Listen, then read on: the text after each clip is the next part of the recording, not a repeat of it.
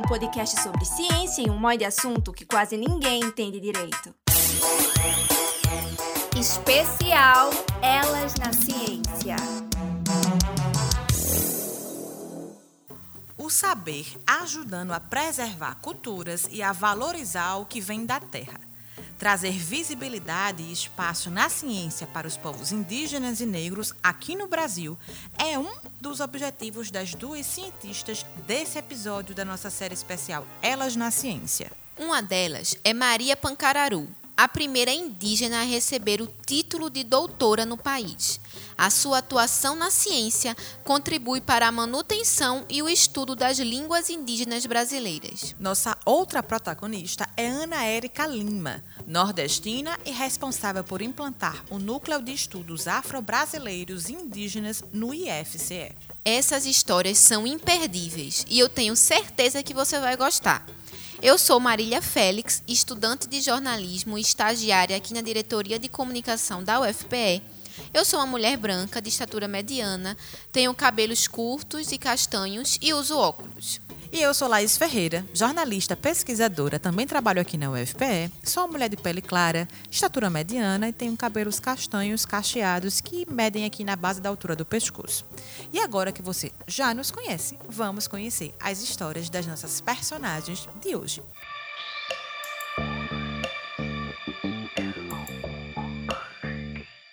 O nome dela é Maria das Dores de Oliveira, mas podemos chamá-la de Maria Pancararu. E esse sobrenome não é à toa, viu? Maria é indígena do povo Pancararu, natural da aldeia Brejo dos Padres, situada no município de Tacaratu, no sertão pernambucano. Vamos conhecê-la? Eu sou Maria, sou do povo Pancararu, tenho 58 anos, sou professora aposentada, mas ainda é, bem ativa em muitas atividades em relação ao tema que eu atuo, que é a temática indígena. Eu participo de uma ONG chamada Tideuá. O meu povo está localizado em três municípios: Tacaratu, Petrolândia e Jatobá. E nós somos uma população estimada em torno de 10 mil habitantes na comunidade, porque os Pancararu têm muitos núcleos familiares que migraram bastante. A infância de Maria foi entre estados. Quando pequena, morou em São Paulo por um tempo, voltou para sua aldeia em Pernambuco, depois retornou às terras paulistas. Ela ficou nessas idas e vindas até se instalar definitivamente em Tacaratu quando adolescente. Como estudante do ensino médio, Maria precisava andar cerca de duas horas da sua aldeia até a escola na cidade, em Pernambuco. Mesmo com um trajeto sofrido, ela se encantava com os assuntos estudados, principalmente na área de história.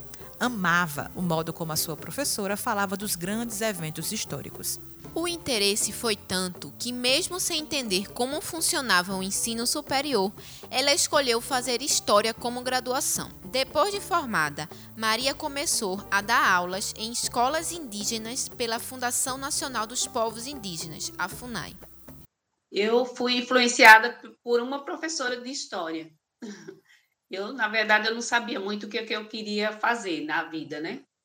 Mas quando ela dava aula de história, ela me fazia imaginar os cenários que ela contava da história, da Revolução Francesa. E aí eu fiquei, nossa, eu fiquei encantada com tudo aquilo. E o mais interessante de tudo isso é que eu não tinha nem noção que era universidade. O que me chamou primeiro a atenção foi uma pesquisadora na minha comunidade, que foi lá pesquisar os pancararu, e eu fiquei assim, indagando, o que será que essa pessoa está querendo saber de nós? Porque eu achava assim, muito mesmice a minha vida, o que a gente fazia lá, né? E então não achava, não tinha muito sentido. Aí ela me explicou que tinha ido fazer a pesquisa do meu povo, que era da UFPE. E, e aí aquilo, eu falei, poxa, ser universitário deve ser muito, muito bom, né? A gente viaja, a gente conversa com o povo, faz pesquisa, eu acho que eu quero ser universitário.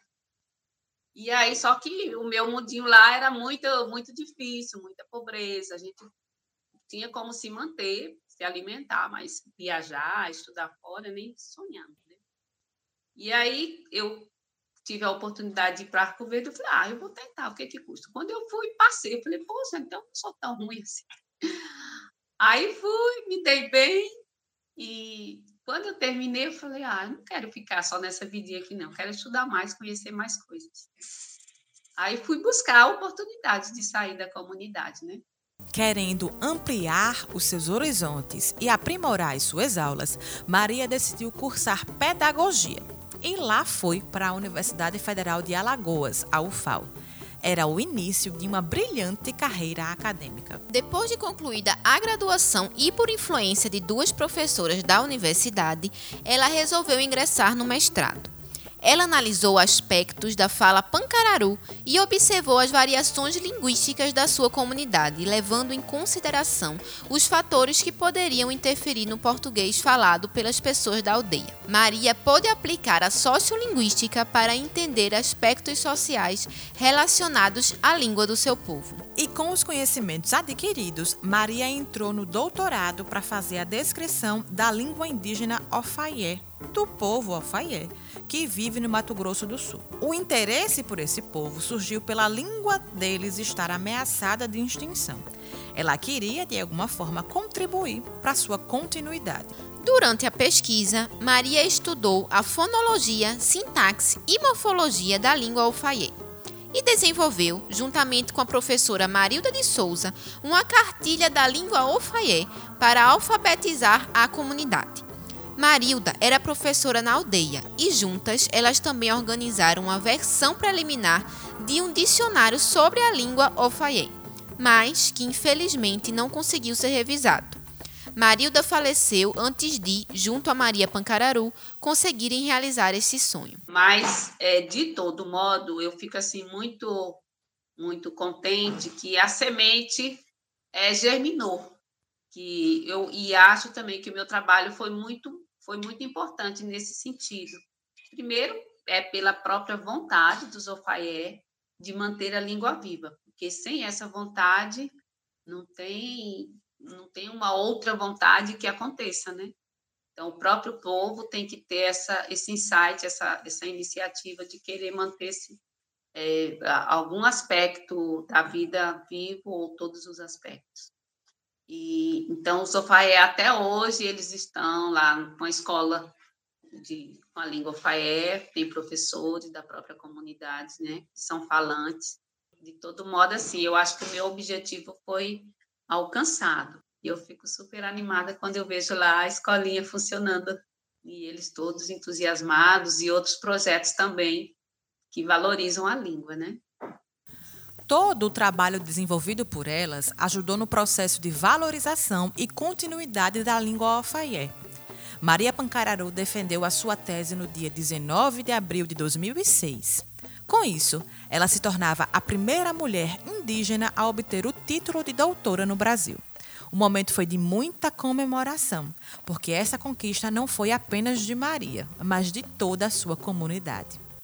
Olha, para mim, eu fiquei assim meio que, nossa, uau, como é que, que coisa marcante. Eu fiquei feliz por, por ter, ter esse momento histórico, né, marcante para a minha vida, é, por ter dado esse, esse, esse início de estar ali num, num patamar de escolaridade muito elevado, porque é uma forma de mostrar também para a sociedade que nós estamos aqui, podemos ser seu vizinho, podemos estar na, na universidade, podemos fazer tudo que todo mundo faz, e sem deixar de ser quem somos, né? E, ao mesmo tempo, foi assim, o um momento da gente deixar de ser meros objetos de pesquisa para ser sujeito na pesquisa. Eu acho que isso é, um, é, é muito relevante. E para nós, povos indígenas, eu acho também que foi marcante, porque, de repente, é, quem talvez sonhasse como eu lá atrás, achava que era impossível, por N fatores, dizer, não, é possível. É possível a gente ir. É possível a gente ocupar todos os espaços que a gente quiser. E no mesmo patamar de igualdade como qualquer cientista, né? Desde que a gente possa ter chance. E os trabalhos de Maria não pararam por aí. Após o doutorado, ela continuou trabalhando na FUNAI, atuando nas políticas públicas para a educação escolar indígena. Primeiro em Alagoas e depois na Bahia, quando foi morar em Ilhéus. Além disso, representou os povos indígenas no Conselho Nacional de Educação do Ministério da Educação. Hoje, Maria está aposentada como professora, mas exerce trabalhos na ONG Tideuá, realizando projetos sobre povos indígenas. Durante a sua carreira, ela também recebeu a comenda Eliônia Séries e a Medalha do Mérito Universitário UFAL 45 anos. Maria Pancararu é um exemplo para a ciência. A sua história mostra que os povos indígenas podem e devem ocupar todos os lugares. A trajetória de Maria é uma luz para a humanidade. Eu acho que é que pesquisar, ter um, um, um pé ou pensamento na ciência é uma forma também de se libertar. A, a ciência pode dizer muita coisa para nós, né? E eu me sinto mais é, consciente da realidade, é, com mais vontade de ajudar é, as pessoas e principalmente os povos indígenas, que eu acho que nós ainda somos muito marginalizados, muito é, invisibilizados? Não só e, e, nós enquanto eu digo enquanto mulher indígena que somos também ainda muito massacradas, é, sofremos muito tipo de violência, o preconceito ainda é muito vigente na sociedade e se eu de certo modo poder contribuir e poder colaborar para amenizar essa situação, para mim, assim, eu me sinto muito honrada em poder fazer a minha parte, ou fazer uma pequena parte, né? Eu acho que a vida é cheia de, de adversidades, mas a gente tem que buscar nessas lutas também é, a luz, e eu quero ser luz para o mundo, para as pessoas.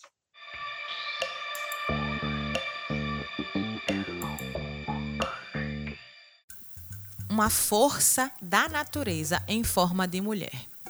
Entre as muitas definições que poderíamos dar a Ana Érica, talvez nenhuma se encaixaria tanto quanto a de algo que semeia, apesar das dificuldades.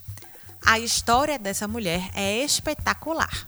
Mas antes de saber detalhes, vamos conhecê-la.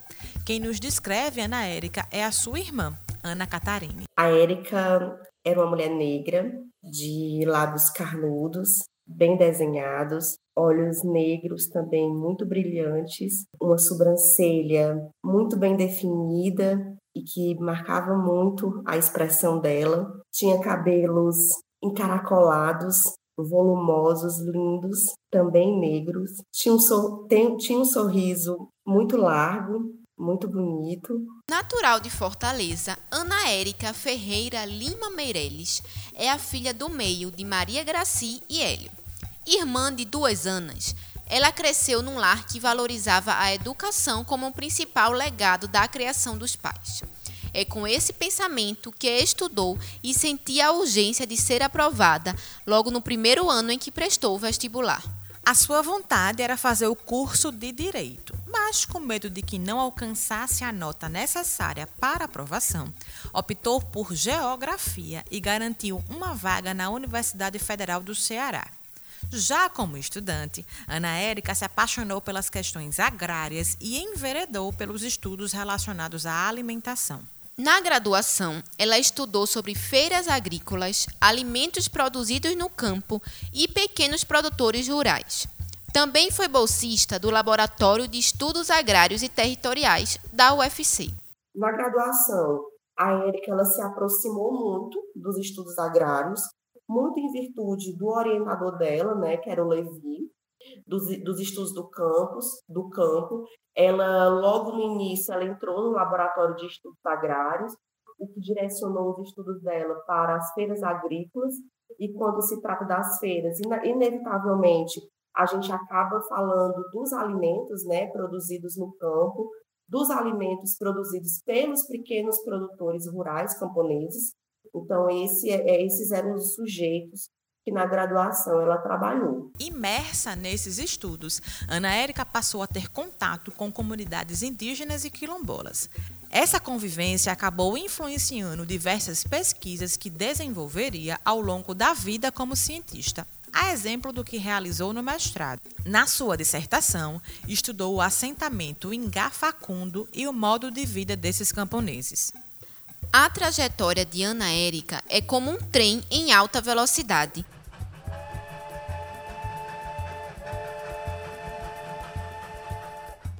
Que não para até alcançar novas distâncias. Assim que concluiu o mestrado, ela passou no concurso para ser professora do Instituto Federal de Educação, Ciência e Tecnologia do Ceará, o IFCE. Ao assumir o cargo, começou a trabalhar no campus do IFCE em Limoeiro do Norte e dois anos depois foi transferida para o campus de Baturité. Mesmo o IFCE não ofertando o curso de Geografia, Ana Érica atuava de forma interdisciplinar e dava aula em cursos como hotelaria e gastronomia.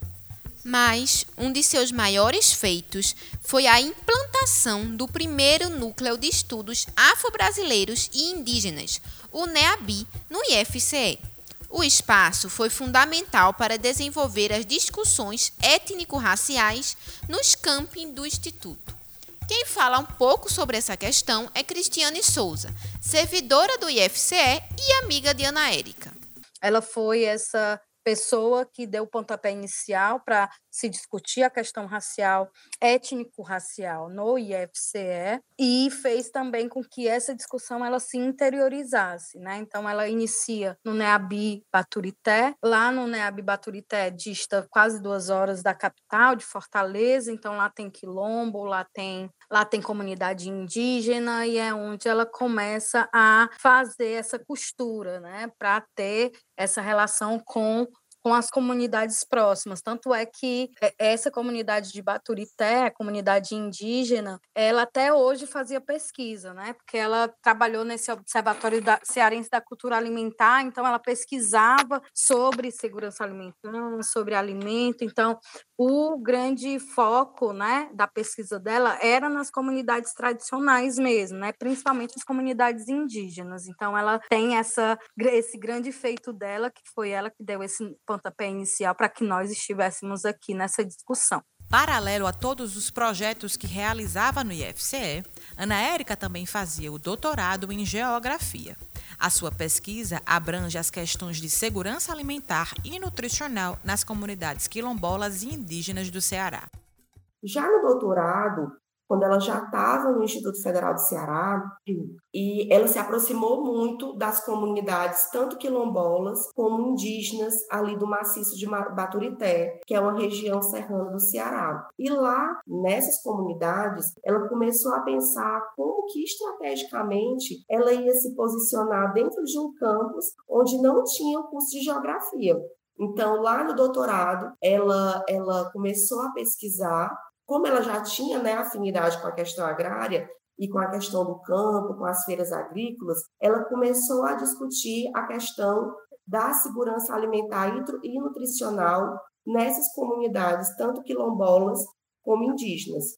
Então, no doutorado dela, ela faz uma discussão sobre a segurança alimentar e nutricional. Depois de sete anos no campus Baturité, Ana Érica foi transferida para o IFCE de Fortaleza. Na capital, ela reativou o NEABI no campus Fortaleza e realizou projetos voltados para as questões étnico-raciais na instituição.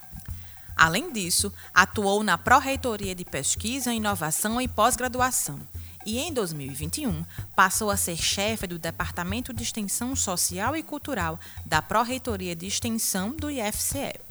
Na função, ela conseguiu articular e exercer novos olhares e projetos que valorizassem a diversidade no espaço acadêmico. Intensa em tudo o que fazia, Ana Érica teve uma trajetória que extrapolou os muros da universidade. Ela transmitia resistência e luta em todas as suas ações. Cristiane Souza conviveu com Ana Érica e foi amiga dessa mulher incrível. E eu fui contemporânea da Ana a partir de 2017, quando eu ingresso no IFCE. E a gente se encontra nos NEABIs, onde ela está reativando o NEABI Campus Fortaleza e eu estou é, em Jaguaribe, um, iniciando essa, esse percurso em Jaguaribe, no NEAB de Jaguaribe, que tem uma distância de quase cinco horas de Fortaleza. Então, assim, os nossos encontros iniciais foram nas reuniões dos NEABIs, nessa identificação com a outra para a luta, de dizer assim, ó, ela também é de luta, então vamos se juntar. Então, a gente vai nessas reuniões identificando quem é de luta e, a partir daí, a gente vai pensando em formas de romper essa estrutura, né, essa estrutura institucional que é racista, e pautar as questões indígenas, pautar as questões raciais no currículo, na extensão, e trazer, é, vamos dizer assim, é, romper com esse silêncio em, é, é, em relação a essas temáticas e dar visibilidade a essa discussão. Né? Então, a gente se juntou para dar visibilidade a essas ações, a gente se juntou para poder pensar uma instituição com menos violência, uma instituição mais inclusiva. A gente se juntou nessa perspectiva de tratar da questão étnico-racial da melhor maneira possível para que mais alunos negros e negras adentrassem na instituição, para que mais estudantes indígenas pudessem estar também, estudantes quilombolas pudessem estar nesse espaço que é um espaço de poder, né? que é a universidade, que é o Instituto Federal, é esse primeiro espaço de poder que essas pessoas pisam. Então, esse nosso encontro foi para isso, para que a gente lutasse para que essas portas elas pudessem ser abertas, né? E a gente conseguiu, na medida do possível. Essa mulher que abriu portas passou por este mundo como um cometa que irradia luz e encanta todos que vêm. Ana Érica faleceu em agosto de 2022, vítima de uma leucemia linfóide aguda, mas o seu legado permanece. Além das contribuições para a pesquisa e a extensão, a existência de Ana Érica marcou a família, os amigos, os colegas de trabalho e todas as pessoas que tiveram prazer de conviver com a sua força e ver o seu sorriso largo. E essa admiração se transformou em diversas homenagens após a sua partida. Em março de 2023, a sala do NEABI no IFCE Campus Fortaleza passou a se chamar Sala Ana Érica Ferreira Lima. Ela também virou nome de prêmio. A Pró-Reitoria de Extensão do IFCE criou o prêmio Ana Érica Ferreira Lima, voltado para as várias linguagens de extensão. Já a Pró-Reitoria de Pesquisa, Inovação e Pós-Graduação do Instituto criou o Prêmio ANAS Mulher e Ciência, com o objetivo de valorizar e dar visibilidade às mulheres pesquisadoras do IFCE e incentivar as estudantes a despertar o interesse pelas carreiras científicas. O nome do prêmio é em homenagem a Ana Érica e a Ana Cristina da Silva Moraes, outra professora e pesquisadora da instituição. Ana Érica, mulher e pesquisadora, era uma força da natureza. Foi uma pesquisadora intelectual potente. É, tem uma filósofa que diz que é, a gente precisa acender o sol das outras pessoas, né? Então a Ana Érica era isso, ela acendia o sol das outras pessoas. Ela, como pesquisadora, ela acendia vários sóis.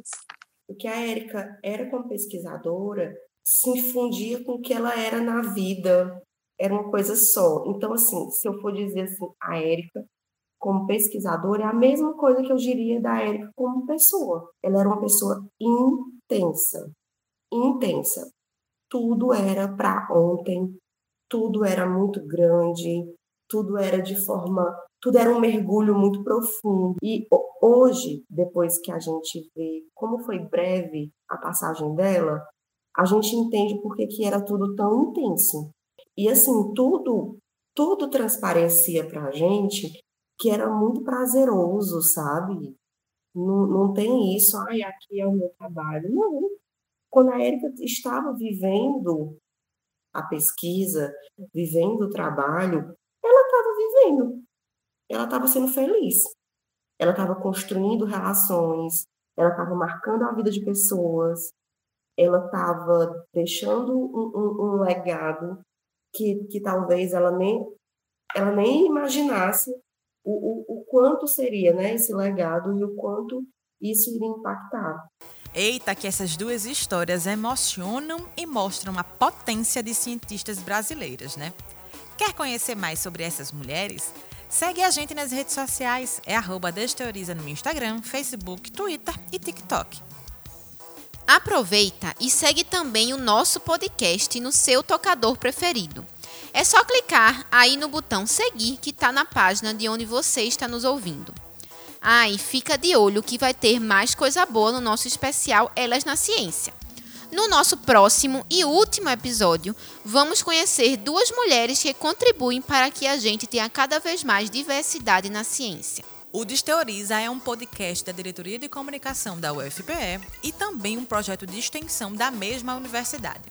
Esse episódio teve produção de Jonas Lucas Vieira, pesquisa, entrevista, roteiro e apresentação de Marília Félix e Laís Ferreira, edição de Laura Marinho, pós-produção de Felipe Silva e design de Ludovico Soares e Sandra Chacon. A gente te espera no próximo episódio. Até lá!